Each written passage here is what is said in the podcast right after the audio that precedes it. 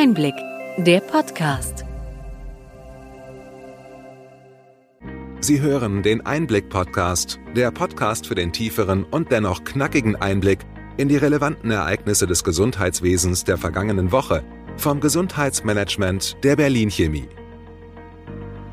Heute ist der 12. November 2021.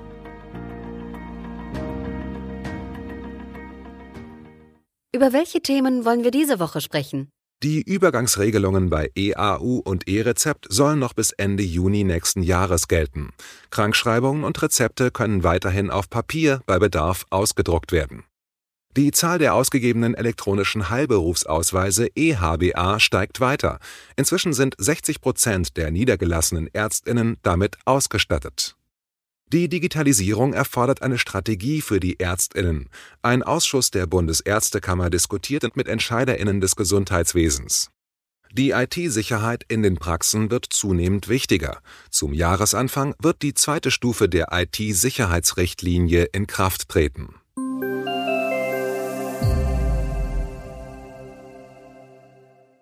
Womit fangen wir heute an? Den Praxen wird mehr Zeit bei der Einführung von EAU und E-Rezept eingeräumt. Die KBV hat eine entsprechende Richtlinie veröffentlicht. Diese gestattet Ärztinnen die Nutzung der Muster 1 und 16 übergangsweise bis zum 30. Juni 2022.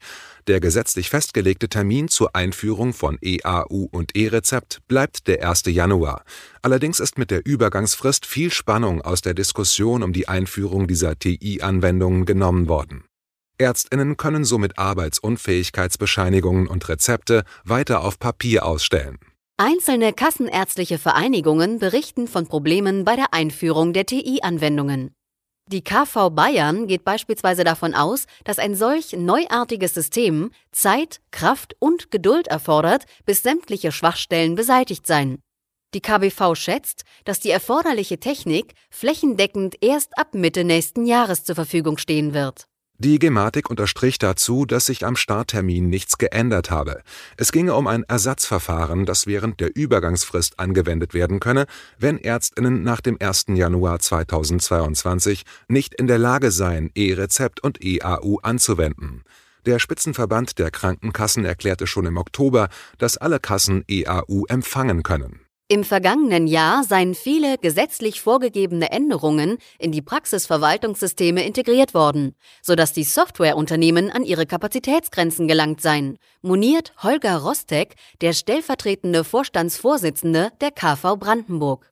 Mehr als die Hälfte der Ärztinnen in seinem Bundesland hätten einen KIM-Dienst. Zwei Drittel hätten den elektronischen Heilberufsausweis EHBA. Aber bis die Technik in der Fläche reibungsfrei funktioniere, werde es noch dauern. Rostek hält von Stichtagsregelungen wenig und betonte, dass die neuen Anwendungen in den Alltag der Praxen integriert werden müssten. Immerhin steigt die Zahl der ausgegebenen EHBA auch bundesweit an. Ende Oktober waren es nach Angaben der Bundesärztekammer mehr als 140.000 EHBA. Damit sind rund 60 Prozent der niedergelassenen Ärztinnen in allen Bundesländern inzwischen versorgt. Ein Moratorium, wie vom Ärztetag gefordert, lehnt Professor Jörg Debertin, der Chairman des HIH Health Innovation Hub des Bundesgesundheitsministeriums in seinem Newsletter ab. Endlich hätte man auch in Deutschland Fahrt aufgenommen, digitale Technologien in den Dienst der Menschen für eine bessere Gesundheitsversorgung zu stellen. Besonders die Patientinnen erwarteten von den Ärztinnen mehr Tempo bei der Digitalisierung. In zehn Jahren werde die Medizin eine komplett andere sein, schätzt der Ausschuss Digitalisierung der Gesundheitsversorgung der Bundesärztekammer ein. Es sei grundsätzlich eine Strategie zur Ausrichtung der Medizin für Ärztinnen notwendig, Dazu hatte der Ausschuss Akteure aus Politik, gesetzlicher und privater Krankenversicherung, ambulanter und stationärer Versorgung, Wissenschaft und Forschung, Verbraucherverbänden, Selbsthilfegruppen und Start-ups zu Werkstattgesprächen eingeladen. Die Ergebnisse dieser Gespräche wurden in einem Diskussionspapier mit Thesen zur Weiterentwicklung der ärztlichen Patientenversorgung durch Digitalisierung gebündelt Dr. Erik Bodendieck, Präsident der Sächsischen Landesärztekammer und einer der Vorsitzenden des Digitalisierungsausschusses, warnte davor, dass sich Ärztinnen vom nachvollziehbaren Frust über technische Probleme der Telematikinfrastruktur den Blick auf die Gesamtentwicklung versperren lassen. Er erlebe Ärztinnen als sehr offen für neues Wissen. Wir haben das Diskussionspapier in den Shownotes verlinkt. Für die Herausforderungen der digitalen Transformation bilden immer mehr Unternehmen des Gesundheitswesens ihren Nachwuchs mit Trainee-Programmen gezielt aus. So soll der Einstieg in die Digital Health-Welt einfacher gemacht werden. Wir finden, das ist ein guter Ansatz und sollte Nachahmung finden.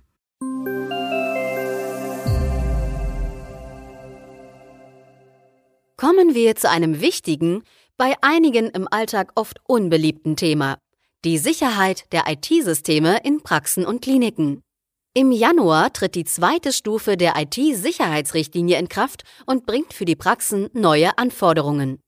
Die KBV betont, dass die Bedrohung für IT-Systeme im Gesundheitswesen steige und fordert alle Praxen auf, ihre Sicherheitsmaßnahmen zu überprüfen und diese mit der IT-Sicherheitsrichtlinie abzugleichen. Weiterhin rät die KBV dazu, sich die Richtlinie noch frühzeitig vor dem Jahreswechsel anzusehen und den IT-Dienstleister zu kontaktieren, ob und wenn ja, welcher Handlungsbedarf besteht. Wir haben weitere Informationen in den Show Notes verlinkt. Gehen wir von der IT-Sicherheit in den Praxen zur Medizintechnik im Allgemeinen.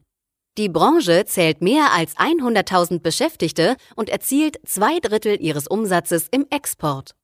Damit Deutschland weiter zu den führenden Anbietern zählt, haben der ZVEI, der Zentralverband Elektrotechnik und Elektronikindustrie, zusammen mit einigen Branchenverbänden ein Zielbild Medizintechnik 2025 erarbeitet. Die Entwicklung und Fertigung in Deutschland müsse gestärkt werden und mit der digitalen Transformation im Gesundheitswesen verbunden, so die zentrale Forderung. Ein wichtiger Schritt sei dazu die klare und verbindliche Regelung der Nutzung von Gesundheitsdaten für die industrielle Forschung und Entwicklung. Nur so könnten Unternehmen erfolgreich innovative digitale Anwendungen für die Gesundheitsversorgung entwickeln. Die DSGVO sei hier kein Hindernis für die Arbeit mit Gesundheitsdaten. Das zeigten auch Beispiele aus anderen EU-Mitgliedstaaten. In diesem Zusammenhang werden neue Wege der Zusammenarbeit zwischen Industrie und medizinischer Forschung benötigt. Für Medizinprodukte müssen klinische Daten aus der medizinischen Anwendung erhoben und ausgewertet werden. Von der nächsten Bundesregierung ist auch hier koordiniertes und ressortübergreifendes Handeln notwendig, so der ZVEI in einer Mitteilung. Die zunehmende Digitalisierung und der Umgang mit Daten werden in den kommenden Jahren unseren Alltag mehr prägen als heute. Wir hoffen, dass die neue Bundesregierung die Weichen für die Transformation der Gesundheitsversorgung richtig stellen wird.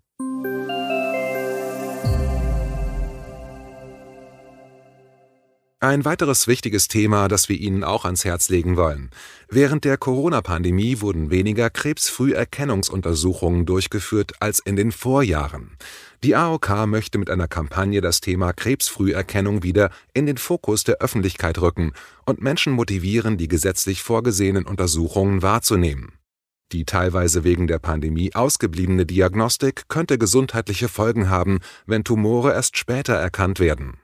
In diesen Tagen kommt die Pandemie mit aller Wucht zurück.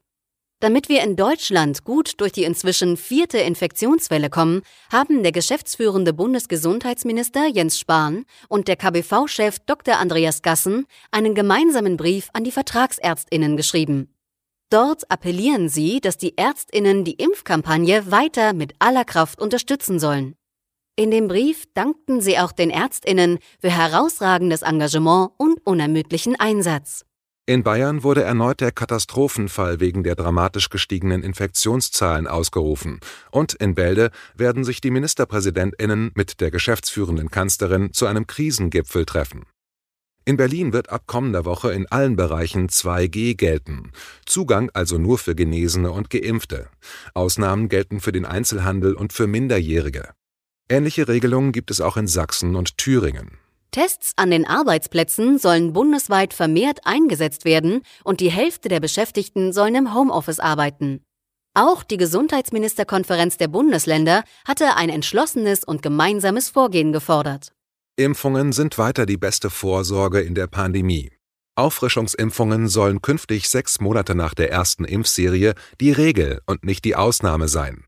Mit den Boosterimpfungen habe man eine Waffe in der Hand, mit der zumindest perspektivisch das Virus zurückgedrängt werden kann, so die Einschätzung von Professor Uwe Janssens, Generalsekretär der Deutschen Gesellschaft für Intensiv- und Notfallmedizin. Bei der weiteren Impfkampagne wird auf die niedergelassenen Ärztinnen gezählt. Eine breite Wiedereröffnung der Impfzentren ist zumindest derzeit nicht geplant. Allerdings sollen die Praxen nicht verpflichtet werden, ihre Patientinnen anzuschreiben, um auf die Auffrischungsimpfungen aufmerksam zu machen. So der Gesetzesentwurf der Ampelparteien SPD, Grüne und FDP zur Änderung des Infektionsschutzgesetzes, der nach einer ersten Aussprache im Bundestag an den Hauptausschuss überwiesen wurde. Eine Unterstützung bei den dramatisch steigenden Zahlen bietet das neue Meldeportal Demis der Gematik. Mit diesem können positive Schnelltests schnell und unkompliziert von Ärztinnen und Apotheken gemeldet werden. Im kommenden Jahr können über das Portal auch meldepflichtige Erregerarten übermittelt werden. Gute Nachrichten brauchen wir in diesem mitunter schon winterlichen Herbst. Eine solche ist die Meldung, dass erste Medikamente gegen Covid-19 auf den Markt kommen.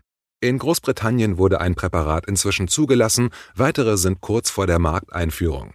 Mit solchen Arzneimitteln kann das Risiko einer Covid-19-Erkrankung massiv gesenkt werden. In ersten Tests konnten positive Ergebnisse nachgewiesen werden.